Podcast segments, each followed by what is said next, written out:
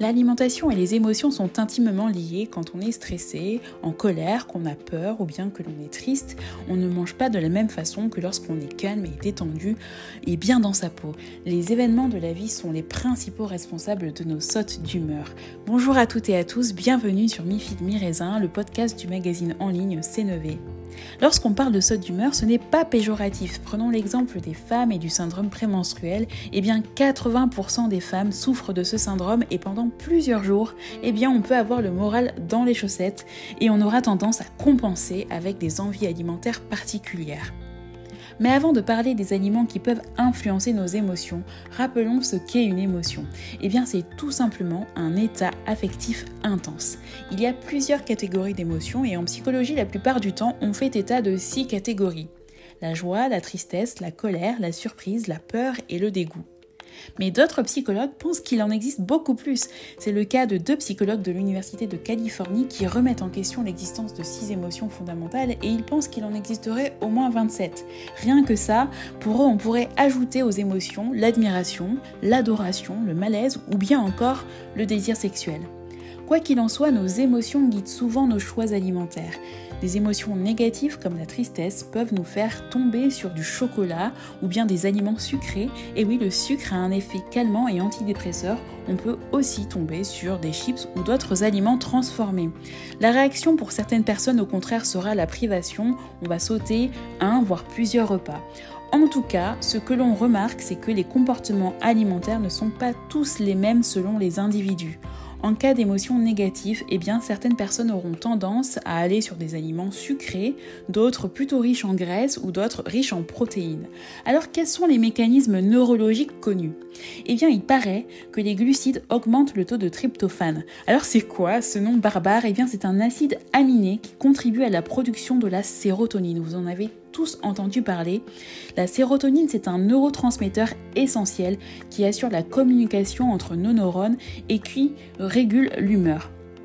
Alors si on vient à manquer de sérotonine, eh bien les symptômes psychologiques peuvent apparaître tels que euh, l'anxiété, l'agressivité ou bien encore des crises de panique ou la fatigue mentale.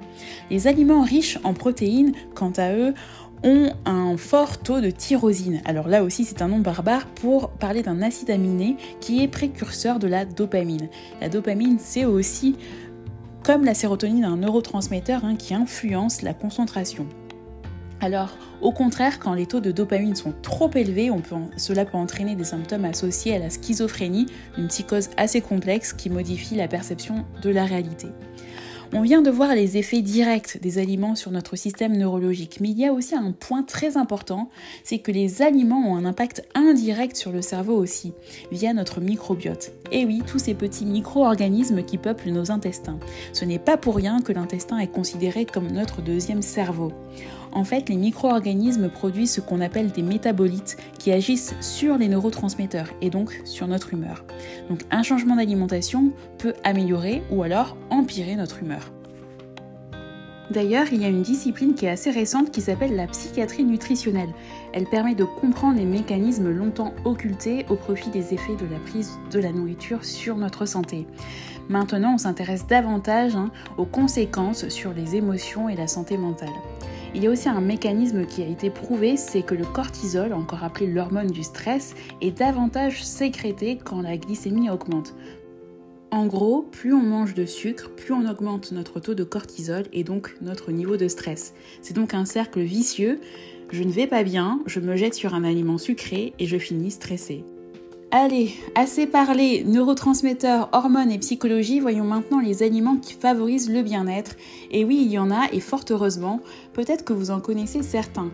Tous les aliments riches en oméga 3, comme le saumon ou les huiles, rendraient plus optimistes. Apparemment, les personnes qui en consomment seraient moins sujets à la déprime, voire à la dépression. Les oléagineux, et notamment les noix, les amandes ou bien encore les pistaches, favoriseraient la relaxation car elles sont riches en magnésium. En collation, pendant une journée chargée par exemple, ou le matin dans votre granola, pensez-y. Le chocolat, alors celui-ci est très connu, bien sûr on parle plutôt du chocolat noir, hein, mais ça marche aussi avec le chocolat au lait, rassurez-vous les gourmands. Il contient du tryptophane, on en a parlé tout à l'heure, cet acide aminé qui augmente la production de sérotonine. Le soja réduirait aussi le stress car il contient de la tyrosine. Là aussi, on en a parlé précédemment, cet acide aminé agit sur la dopamine, l'hormone du plaisir. L'avocat, bien que pas très écologique pour nous qui vivons en Europe, il a des vertus euh, incroyables et notamment euh, celle de rendre heureux. Il contiendrait donc de la tyrosine, et là je vous entends finir ma phrase, et oui, il participe à la production de dopamine, l'hormone de la joie. À éviter bien évidemment quelques aliments, notamment ceux contenant des mauvaises graisses, on parle en diététique de graisses trans eh bien, elles inhibent l'action des oméga 3. On en a parlé euh, il y a quelques instants. Les oméga 3 permettent d'améliorer notre bien-être et de rendre optimiste. Eh bien, lorsque leur action est inhibée, il y a plus de risques d'être de mauvaise humeur, voire agressif et dépressif. Tout ce qui est friture et junk food, cela empêche aussi la libération de la sérotonine dans notre corps. Et puis de manière générale, les aliments euh, transformés sont pas bons pour la santé. Sur le moment, on se sent soulagé, mais ensuite, malheureusement, on se sent à nouveau mal. Voilà quelques informations sur l'alimentation et les émotions. Surtout si vous ne vous sentez pas bien, n'hésitez pas à consulter un professionnel de santé ou un médecin. On vous dit à très bientôt pour un prochain podcast.